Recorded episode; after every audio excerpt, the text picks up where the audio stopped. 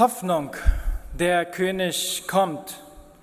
Ja, liebe Gemeinde, in diesen kommenden Wochen wollen wir gemeinsam in das Buch Jesaja eintauchen. Und das ist besonders für uns Prediger eine ganz große Herausforderung, diesen Jesaja zu verstehen und welches die Botschaft ist, die Gottes Geist uns heute in, in dieser Zeit äh, geben möchte und sagen will. Jesaja lebte in Jerusalem in der zweiten Hälfte der Zeit, in der Israel noch ein Königreich war. Und in den ersten 39 Kapiteln überbringt Jesaja dem Volk eine Nachricht über das Gericht Gottes. Er warnt die korrupten Anführer Israels, dass ihre Rebellion gegen ihren Bund mit Gott ihren Preis haben würde. Und dass Gott die großen Königreiche Assyrien und auch Babylon gebrauchen würde, um Jerusalem zu richten, wenn sie weiterhin Götzen dienten und die Armen unterdrückten. Und 100 Jahre nach Jesaja trat leider genau das ein. Diese Ankündigung war aber mit einer Botschaft der Hoffnung verbunden. Und genau deshalb war, fühlte Jesaja sich verpflichtet, etwas gegen die Korruption und den Götzendienst zu sagen, die in diesen Tagen in Israel herrschte. Die weiteren Kapitel, dann von Kapitel 40 bis 66 bis zum Ende, sind dann aber aus der Perspektive eines Menschen geschrieben, der erst nach dem Exil lebte. Viele glauben, dass es sich hier trotzdem um Jesaja handelt. Er spricht zwar zu seinen Lebenszeiten, wurde aber sozusagen prophetisch 200 Jahre in die Zukunft transportiert und spricht die zukünftigen Generationen an, als ob das Exil schon vorbei wäre. Andere glauben, dass Jesaja seine Botschaft über das Gericht und die Hoffnung in einer Schriftrolle aufgeschrieben und versiegelt hatte. Davon spricht es nämlich in Jesaja 8, 29 und 30. Und dass er sie an seine Jünger als Zeugen für die Zukunft weitergab. Und dann, als das Exil dann vorbei war, öffneten Jesajas Jünger diese Schriftrolle, nachdem seine Worte so lange aufbewahrt worden waren, und wandten seine Worte auf die Zeit an. Welche Sichtweise auch immer, diese Kapitel kündigen die zukünftige Hoffnung an. Den Leuten wird gesagt, dass das babylonische Exil vorbei ist, dass Israels Sünde geklärt ist und dass eine ganz neue Ära beginnt. Deshalb sollen sie nach Jerusalem heimkehren, wo Gott selbst sein Königreich aufbauen wird und, wie wir auch schon gehört haben, wo alle die Herrlichkeit Gottes sehen werden. Und so ruft der Prophet, dass Israel antwortet, indem es Gottes Knecht wird. Das heißt, nachdem sie Gottes Gerechtigkeit und Barmherzigkeit durch die Geschichte, ja, am, am eigenen Leib erfahren haben, werden sie jetzt damit anfangen, den Völkern weiterzugeben, wer Gott wirklich ist. Doch das werden wir erfahren, passiert leider nicht. Aber mehr dazu in den kommenden neun Predigten über Jesaja. Unser Text heute aus Jesaja 40, der beginnt sehr dramatisch. Band einen Weg, eine Stimme, bereitet dem Herrn den Weg. Ja, wir kennen das aus den Filmen, wenn diese Musik ein bisschen aufregender wird und zugespitzt wird, dann, dann wissen wir alle, jetzt, jetzt kommt gleich etwas. Und hier ist diese Stimme. Und wir wissen, etwas Großes wird kommen. Etwas, das die Welt nie gesehen hat. Berge und Hügel werden niedergestürzt werden. Täler werden verschwinden. Und so stellen wir uns die Frage, zusammen mit Jesaja, wer wird kommen? Wie wird er kommen? Und was müssen wir tun? Wer wird kommen? In Jesaja 40, in den Versen 3 und 4 heißt es, es ruft eine Stimme. In der Wüste bereitet dem Herrn den Weg, macht in der Steppe eine ebene Bahn unserem Gott. Alle Täler sollen erhöht werden und alle Berge und Hügel sollen erniedrigt werden. Und was uneben ist, soll gerade und was hügelig ist, soll eben werden. Jeder Hörer und Leser dieser Worte in der Antike hätte gewusst, dass das, was da kommt, ein König ist. Dass das, was da kommt, königlich ist. Denn wenn ein König oder wenn ein Kaiser in einen anderen Teil seines Reiches ging, in dem er noch gar nicht oder schon lange nicht mehr gewesen war, dann benutzte er nicht die normalen Straßen, sondern es wurden regelrecht ganz neue Straßen, ganz neue Zufahrtsstraßen gebaut. Und es war symbolisch in zweierlei Hinsichten. Zunächst einmal symbolisierte es die Autorität dieses Königs, die Idee, jede Barriere niederzureißen, die Idee, jede Lücke zu überbrücken, symbolisierte, dass alle Widerstände gegen die Anwesenheit und Autorität des Königs beseitigt werden sollten. Nichts und keiner sollte sich seiner Herrschaft widersetzen können. Zweitens repräsentierte er diesen heilenden Einfluss eines wahren Königtums. Ja, so wie es auch beim Fußball ist, mit dem Trainer einer Fußballmannschaft und die meisten kennen Jürgen Klopp oder Pep Guardiola. Und dann weiß man schon, dass die Mannschaft blühen wird, dass die Mannschaft einfach aufblühen wird. Egal, ob wir Eltern sind, ob wir vielleicht ein Leiter eines Hauskreises sind, Leiter eines Betriebes, Oberschulze oder Präsident. Wenn Autorität rechtmäßig ausgeübt wird, ist das für jeden, der unter dieser Autorität steht, wie ein Regen auf einem dürstigen Feld. Das ist hier der Grundgedanke. Die Idee ist, dass der König in eine unzugängliche Wüste kommt, wo es Abgründe und Berge gibt, und nun ist sie zugänglich. Der König kommt in eine verlassene und unbewohnbare Wildnis, und nun auf einmal ist sie bewohnbar. Es war also nicht nur ein Symbol der absoluten Autorität dieses Königs, sondern auch dieser heilenden Kraft eines wahren Königs. Aber nicht nur das. Jesaja sprengt hier mit seiner Sprache die Grenzen. Wenn menschliche Könige kamen, dann äh, baute man eine Brücke über den Abgrund. Aber wenn dieser wahre König erscheint und kommt, dann verschwindet der Abgrund, dann verschwindet dieser tiefe Spalt, diese Schlucht. Jesaja kündigt hier die größte Hoffnung der ganzen Menschheit an. Die ganze Welt ist eine unbewohnbare Wüste,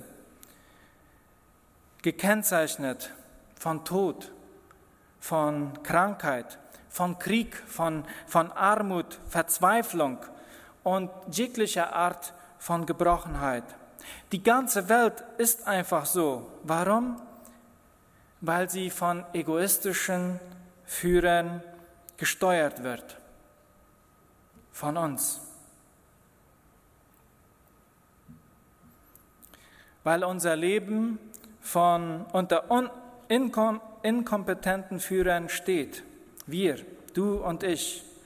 Und obwohl das Volk verkümmert und gefallen ist, wie es da heißt, wie verdorrtes Gras, wird Gottes Wort, wie es von seinem gesprochen, Propheten gesprochen wurde, nicht scheitern. So wie Jesaja vorausgesagt hatte, dass das Gericht, die Verbannung dass Exil kommen würde und es kam. So sagt er jetzt auch, dass Rettung, dass Heilung kommen wird. Und es wird kommen. In Vers 5 heißt es, denn die Herrlichkeit des Herrn soll offenbart werden und alles Fleisch miteinander wird es sehen. Alle werden ihn sehen und erleben können. Er wird für alle zugänglich sein. Jesaja versucht dem Volk in der Verbannung, aber auch uns heute klar zu machen, dass es einen wahren König gibt, der absolute Autorität hat. Einen König, der absolute und ganzheitliche Heilung bringt. Diese Welt ist eine Wüste. Diese Welt ist verödet. Diese Welt ist verdorben. Aber es gibt einen König, der nicht von dieser Welt ist. Er wird kommen. Und wir wissen, er ist bereits gekommen und er wird wiederkommen. Wie ist das möglich, dass dieser König wirklich tatsächlich kommen wird? Wenn wir uns den Kontext anschauen, dann sehen wir, dass Jesaja in diesen ersten 39 Kapiteln hauptsächlich harte Worte des Gerichtes findet. Warum?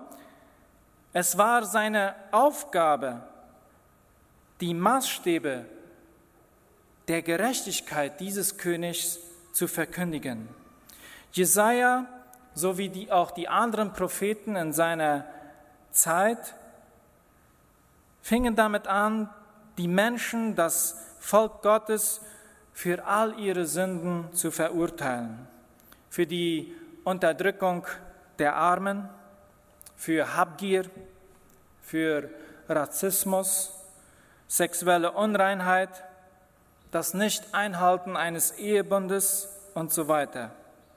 Und wir merken sehr schnell, dass weder das Volk Gottes noch wir den Standards dieser Gerechtigkeit nachkommen und dass das Urteil dieses Königs, dass wir das Urteil dieses Königs entgehen können. Und so lesen wir ganz am Ende von Kapitel 39, dass Gott Jesaja schließlich beauftragt, zum König von Juda zu gehen und ihm zu sagen, du wirst in die Gefangenschaft geführt werden. Du wirst ins Exil gehen nach Babylon. Doch dann plötzlich in Kapitel 40 diese unglaublichen Worte des Trostes und der Hoffnung. Tröstet, tröstet mein Volk, spricht euer Gott. Und das heißt da wirklich, mein Volk, euer Gott. Gott betrachtet sie immer noch als sein Volk. Und dann heißt es da weiter, redet mit Jerusalem freundlich und predigt ihr, dass ihre Knechtschaft ein Ende hat, dass ihre Schuld vergeben ist. In anderen Worten, der Kampf, das Exil hat ein Ende. Der Schuldbrief ist beglichen. Warum? Es heißt da, denn sie hat die volle Strafe empfangen von der Hand des Herrn für all ihre Sünden. Wenn wir das so in der Luther-Übersetzung lesen, bekommen wir gleich den Eindruck, dass Gott sie doppelt bestraft hat für ihre Sünden.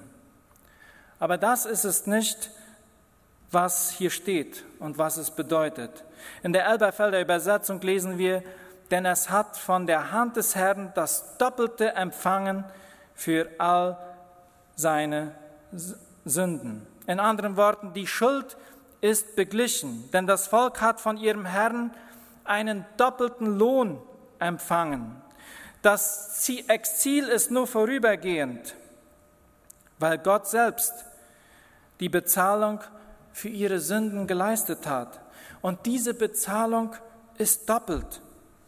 Wenn wir uns die Verse 9, 10 und 11 anschauen, wo dieser König auftaucht, sehen wir ein außergewöhnliches Bild. Wir sehen einen souveränen Herrn, einen Krieger. Siehe, da ist euer Gott.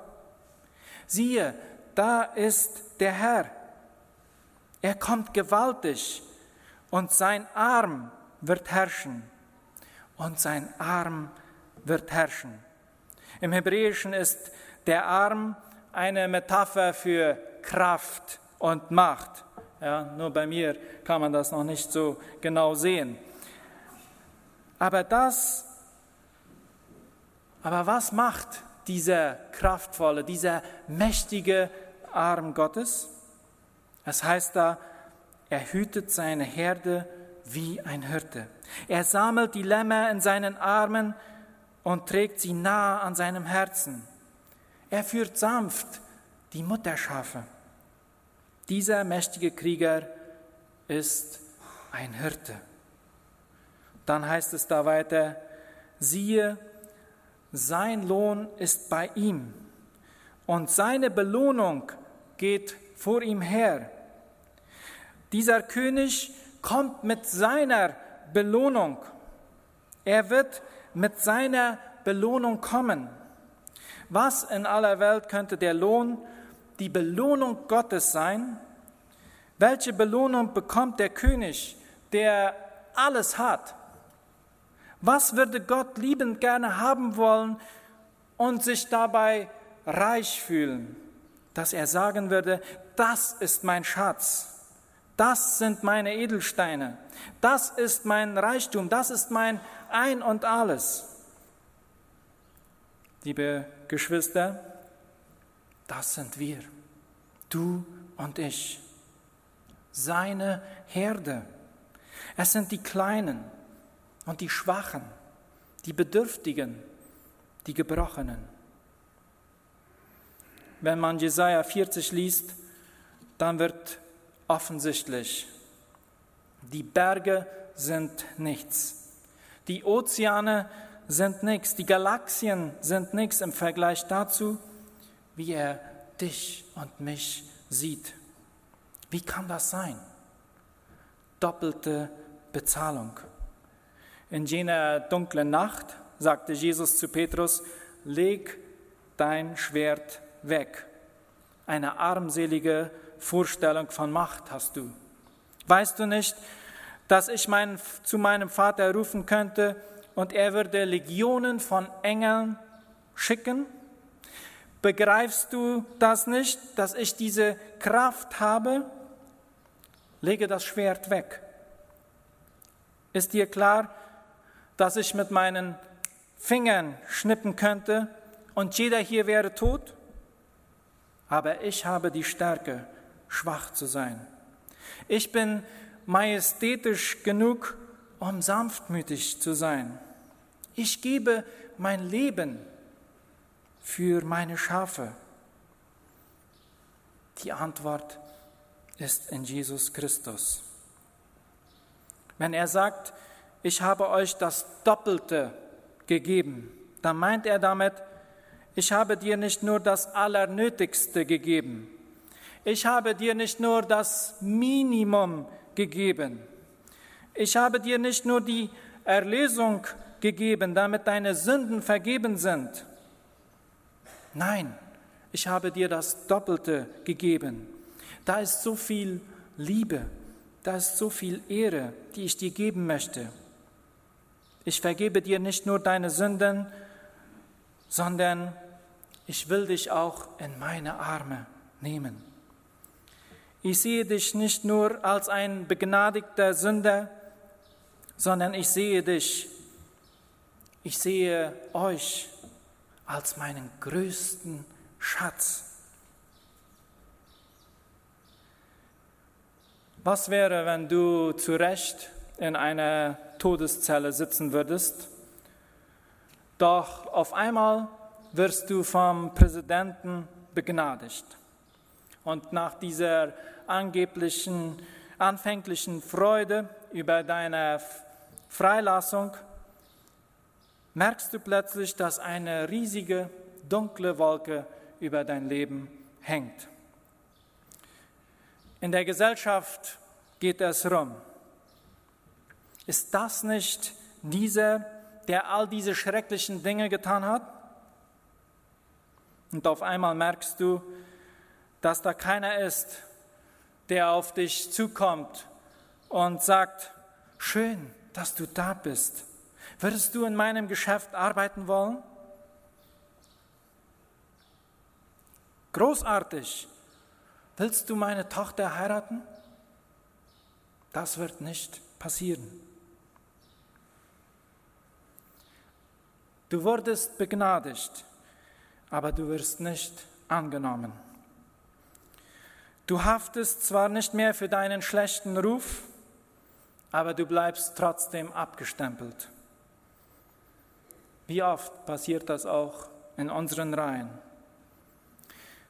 In 2. Korinther 5, Vers 21 heißt es, denn er hat den, der von keiner Sünde wusste, für uns zur Sünde gemacht, auf dass wir in ihm die Gerechtigkeit würden, die vor Gott gilt. Timothy Keller drückt es so aus, Jesus Christus ist nicht nur den Tod gestorben, den du und ich hätten sterben sollen, sondern er hat auch das Leben gelebt, das wir hätten leben sollen. In diesem Sinn wird Jesus nicht nur mein sündiges Leben angerechnet, damit er so behandelt wurde, wie ich es eigentlich verdient hätte, sondern auch andersherum. Jesus perfekte Leben wird uns angerechnet, wenn wir an ihn glauben, so dass Gott uns nun behandelt, wie er es eigentlich verdient hatte wie Jesus es eigentlich verdient hätte oder hat. Sehr oft verstehen wir diesen doppelte Zahlung Gottes in unserem Leben nicht. Wir haben vielleicht eher dieses Konzept, dass Jesus uns von unseren Sünden befreit und daher versuchen wir ein gutes Leben zu führen, damit er uns auch segnen kann. Und wir verstehen nicht, dass wir Gottes größter Schatz sind, seine größte Belohnung. Er freut sich an uns und nimmt uns in seine mächtige, liebende Arme. Wenn du Schwierigkeiten damit hast zu glauben, dass du vollkommen angenommen bist, dann kannst du nicht gehorchen, dann kannst du nicht gehorsam sein. Wenn du verzweifelt versuchst, Gottes Regeln zu befolgen, und, um von ihm gesegnet zu werden und um ihn hoffentlich dazu zu bringen, dass er auch deine Gebete erhöht, wenn das deine Motivation deines Gehorsams ist, dann gehorchst du ihm nicht wirklich, sondern du benutzt ihn nur. In anderen Worten, wenn wir aus Angst gehorchen, gehorchen wir nicht wirklich, sondern benutzen ihn nur. Solange wir nicht erkennen, dass Jesus in doppelter Hinsicht für dich, was Jesus in doppelter Hinsicht für dich und für mich getan hat, solange werden wir auch nicht in der Lage sein, ihn als kommenden König zu dienen.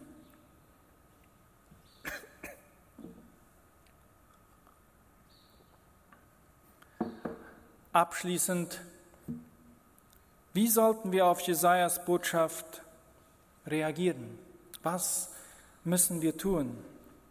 Und diese Antwort liegt in diesem ganz sehr berühmten Satz im letzten Vers von Jesaja Kapitel 40. Da heißt es: Aber die auf den Herrn harren, kriegen neue Kraft. Von Kind auf habe ich mich gefragt, was das mit diesem Haaren zu tun hat. Äh, man wartet ja, bis die Haare nachwachsen. Ja? Äh, man haart aus oder ich weiß auch nicht. Äh, bei mir wird das eine Weile dauern, äh, bis das nachwächst. Wie sollten wir denn auf das Kommen dieses Königs reagieren und antworten? Erstens, Warten heißt gehorchen. Nicht mein, sondern dein Wille geschehe. Und zwar in allen Bereichen meines Lebens. Diejenigen, die durch ihr Selbstmitleid daran gehindert werden, auf Jesus zu schauen, das sind die Täler, die erhöht werden müssen. Und diejenigen, die durch egoistische Gedanken davon abgehalten werden, das sind die Berge und Hügel, die erniedrigt werden müssen. Wer auf Gottes Wort gleichgültig und gefühlslos, unempfänglich ist, das ist das Unebene, das gerade gemacht werden muss. Elisabeth Elliot pflegte zu sagen, das Schwierigste zu geben ist nachzugeben. Alles andere fällt leicht zu geben, dieses oder jenes. Aber auf das Recht zu verzichten, nachzugeben, zu bestimmen, wie mein eigenes Leben gelebt werden soll, das fällt uns besonders schwer. Zweitens, warten bedeutet entspannen. Dein Zeitplan, nicht meiner. Warten bedeutet, du weißt, was das Beste für mich ist. Luther pflegte zu seinem Freund Philipp Melanchthon, der ein sehr großer Sorgen, Sorgenmacher war, zu sagen, lass Philipp aufhören, die Welt zu reagieren, zu regieren. Lass Philipp aufhören, die Welt zu regieren. Unsere Sorgen, unsere Ängste und Befürchtungen wollen immer gerne die Geschichte unseres Lebens in die eigene Hand nehmen, Besserwisser zu sein. Warten bedeutet, mich zu entspannen und uns diesem König der Geschichte anzuvertrauen. Und drittens, warten heißt erwarten, ersehnen, Hoffnung. Wenn es wirklich wahr ist, dass die Königherrschaft Gottes einen heilenden Einfluss auf mein Leben hat, dann habe ich hohe Erwartungen und Hoffnung auf das, was er durch mich tun will und das er durch mich tun kann. Schau dir die Probleme in deiner Familie an, in deiner Ehe, die Probleme in unserer Gesellschaft, die Probleme unseres Zusammenlebens, auch interkulturell, der immer größer werdende Spalt zwischen arm und reich. Schau dir die Probleme der Unmoral, der Armut, der Unbarmherzigkeit an. Schau dir die Probleme in deinem eigenen Leben an. Körperlich, emotional, geistlich. Vielleicht hast du aufgegeben. Vielleicht kämpfst du nicht mehr und sagst, so ist es nun einmal. Merkst du, dass du Jesus nicht wie einen König begegnest? Wenn wir ungehorsam sind, wenn wir nicht völlig entspannt sind, wenn wir nicht mit einer Vision und einer Hoffnung auf das, was Gott in meinem Leben tun kann, erfüllt sind. Denn in dem Maße, in dem du ihm deine Beziehung gibst, in dem Maße, in dem du ihm dein Herz schenkst, in dem Maße, in dem du ihm deine Probleme anvertraust, in dem Maße, in dem du alles unter seiner Herrschaft stellst, in dem Maße kannst du auch Heilung erfahren. Er bezahlt doppelt. Er vergibt und nimmt dich an in seine starken, liebenden Arme. Wartest du auf diesen König? Jesaja sagt, die auf den Herrn harren, kriegen neue Kraft. Die auf den Herrn warten, die ihm gehorchen, sich entspannen und auf ihn hoffen, kriegen neue Kraft. Lasst uns beten.